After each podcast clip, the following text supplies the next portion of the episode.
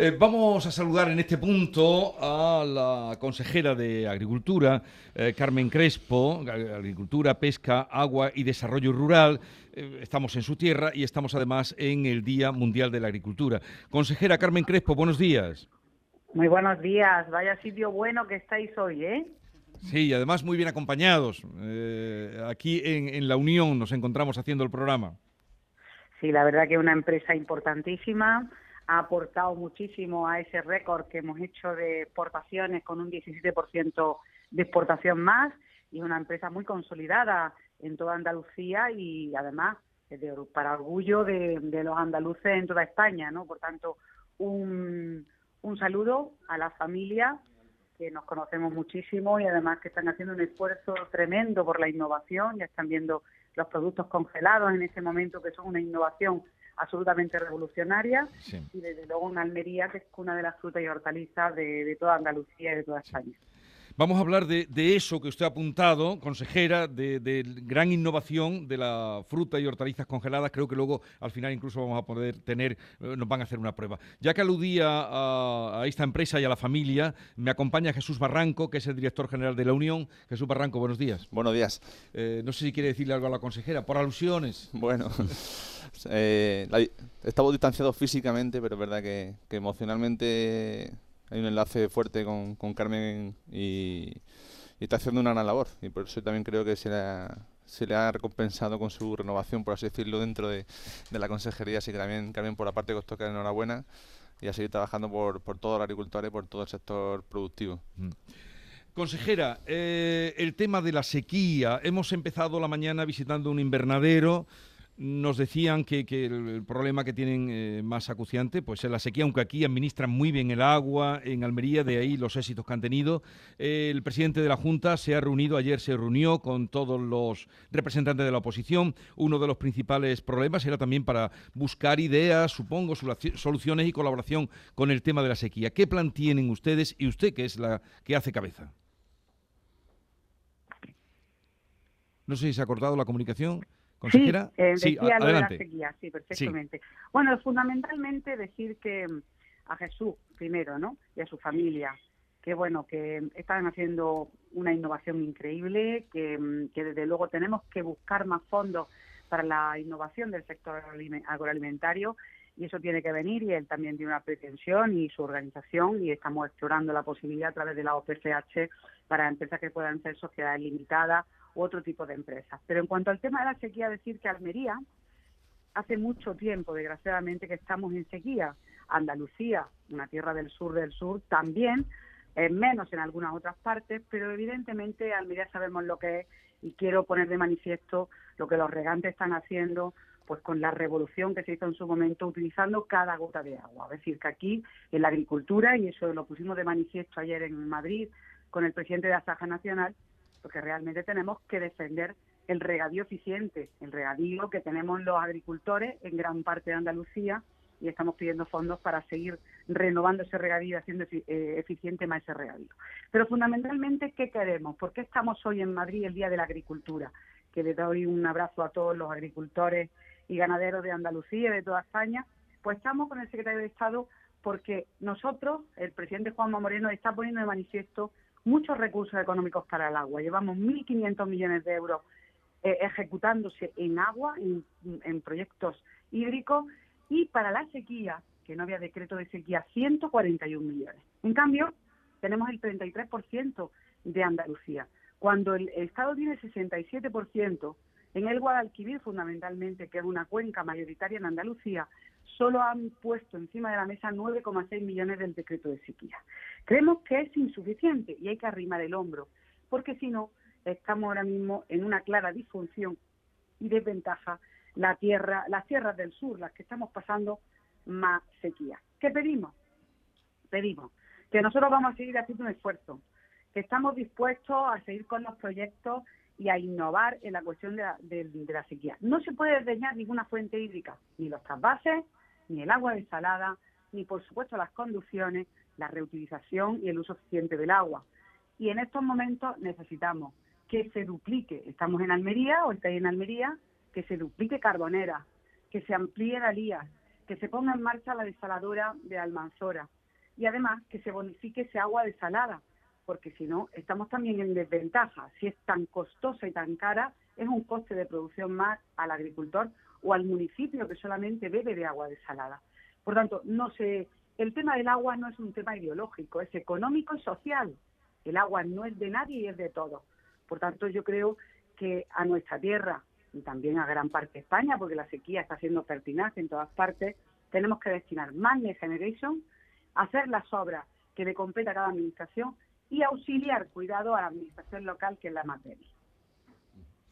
Eh, las primeras desaladoras en épocas duras anteriores se hicieron precisamente aquí, en esta zona, de Almería. ¿Se, se contempla eh, abundar o, hacer más desaladoras en Andalucía? Sí, tenemos en el plan ideológico establecido, por ejemplo, la Sarquía. La Sarquía que es una zona, absolutamente deficitaria, donde el gobierno andaluz se ha afanado por hacer agua regenerada y ya están los regantes eh, regando con agua regenerada y eso lo hemos hecho en un tiempo récord. Ahora se trata de que se haga una desaladora en esa zona para complementar tanto el tema del, uso del agua para abastecimiento, que es prioritario, y después el de regadío y de otro uso turístico. En este momento eh, se está traspasando además agua en la misma en el mismo sistema, es decir, que nosotros además desde, desde se está mm, traspasando agua para evitar que tengan dificultades en el abastecimiento. Es decir, hemos llegado a todo lo posible. Pero necesitamos esa desaladora que está puesta en el plan hidrológico y en este caso de interés del Estado. Nosotros estamos dispuestos a ayudar y es una de las cuestiones que vamos a plantear aquí. O sea, que has dado en la, en la, en la clave. Y otra, el tema de la desaladora en Marbella, toda la zona de Marbella y Mijas. ¿Por qué? Porque si no hubiese llovido en, abril, hubiéramos tenido un problema gravísimo en, en la Costa del Sol, gravísimo nos afanamos a hacer o a intentar poner un bastidor más en la desaladora nosotros, aunque no era nuestra competencia, pero tenemos que, esa desaladora tiene que ampliarse o comenzar la de mija. Es decir, que tenemos alrededor de la costa más posibilidades con la desalación y hay que explorarla entre todos y fundamentalmente tienen que la competencia que es el Estado. ¿no? Habla usted de Mijas, de Marbella, eh, para explotar las desaladoras o poner en funcionamiento desaladoras como las que se pusieron, recordemos, las primeras fueron precisamente eh, en Almería. Pero hay otras zonas también de Andalucía que lo están pasando muy mal. Ayer venía en el ideal de Granada el sacrificio, el sacrificio de un número elevadísimo de, vacas porque no podían eh, encontrar agua o les era muy costosa darle agua y habían sacrificado para matar la zona de la comarca de los Pedroches también está costando mucho dar agua al ganado. Mm, no sé si hay un plan eh, o qué le puede usted decir a esta gente que se encuentra en tal situación. Bueno, en la zona de los Pedroches se ha dibujado, gracias también, y quiero agradecerse al presidente de la Junta, una obra importantísima que se está desarrollando el proyecto. Claro, los proyectos de este tipo duran 36 meses, que eso es lo que tiene que entender todo el mundo. Pero lo ha declarado de interés de la comunidad una obra que va de la Colada a Sierra Bollera, una obra importantísima para el norte de los Pedroches, que además influye positivamente en el abastecimiento y en el regadío. Mientras tanto, estamos dando todas las, todas las posibilidades porque allí eh, también se está haciendo una obra de emergencia ahora mismo que parece ser que va a durar cuatro meses y que está cogiendo la Diputación de Córdoba. Pero el ganado lo está pasando muy mal aparte de los costes de producción del grano, toda la situación que ha pasado, que es terrible, y por tanto nosotros apostamos por la bajada de impuestos al sector agroalimentario, que es la base para que no le cueste tan costoso al, al cliente, es decir, a la cesta de la compra y también al agricultor y al ganadero, en este caso vamos a poner en marcha una línea para ayudar con abrevaderos y demás por parte de la Junta de Andalucía hacia el ganado. O sea que la ganadería está pasando mal y que le tenemos que ayudar rápidamente en la cuestión de abrevadero y todas las posibilidades que pueda haber y balsa y sondeo en las zonas de emergencia. Es decir, que en ese sentido vamos a llegar hasta donde podamos más. Pero está claro que estamos hablando de la cuenca del Guadalquivir. La cuenca del Guadalquivir, que en estos momentos la ha dedicado al decreto de sequía 9,6 millones de euros. El presidente de la Junta de Andalucía ha dedicado 141 millones de euros. Yo creo que la sequía hay que tomársela mucho más en serio. Desde luego, a nosotros nos ponen desventaja a Andalucía y a la zona sur. Estamos dispuestos a arrimar el hombro, pero desde el Estado ahora mismo hay una, un potencial eh, importantísimo con los Next Generation y es el momento de invertir en nuestras cuestiones y quitar problemas para siempre. Por tanto, lo que vamos a pedir hoy es que el Next Generation se utilice. ¿Por qué? Porque hemos sacado una línea para los ayuntamientos, fíjense, una línea que es para evitar las fugas de agua, porque se están consumiendo muchos litros de agua por las fugas que hay en las tuberías y eso realmente va en detrimento de, la situación actual de la sequía. Se ha sacado la línea con 12,7 millones de euros del Next Generation y han pedido los ayuntamientos menores de 20.000 habitantes por 70 millones. Es decir, que quieren colaborar y hacer también sus tuberías más eficientes para evitar las pérdidas de agua.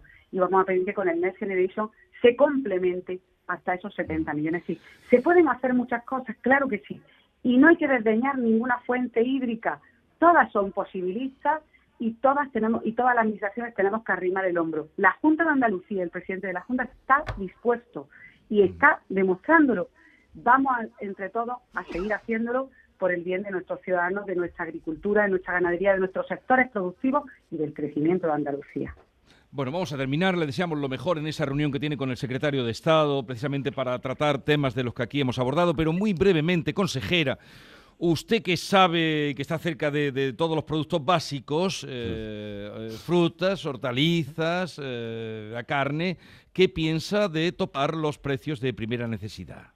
¿Qué propone la vicepresidenta? Pues rápidamente le digo. Se le ha ido un suspiro. Dígame. Rápidamente le digo que, realmente en estos momentos lo que el ciudadano está percibiendo es que está subiendo mucho eh, la cesta de la compra, muchísimo. Entonces es muy difícil. La situación con la inflación se está desbocando y evidentemente hay populistas que se aprovechan de esto. Eso es lo primero que le puedo decir. También es verdad que los gobernantes tenemos que tener un libro de cabecera que son las leyes y las normas no se puede vulnerar la ley de competencia, ni siquiera el artículo 38 de la Constitución que establece ello. Y para el equilibrio en la cadena hay que utilizar una buena ley de cadena, que eso es lo que realmente establece eh, la norma y que se puede realizar.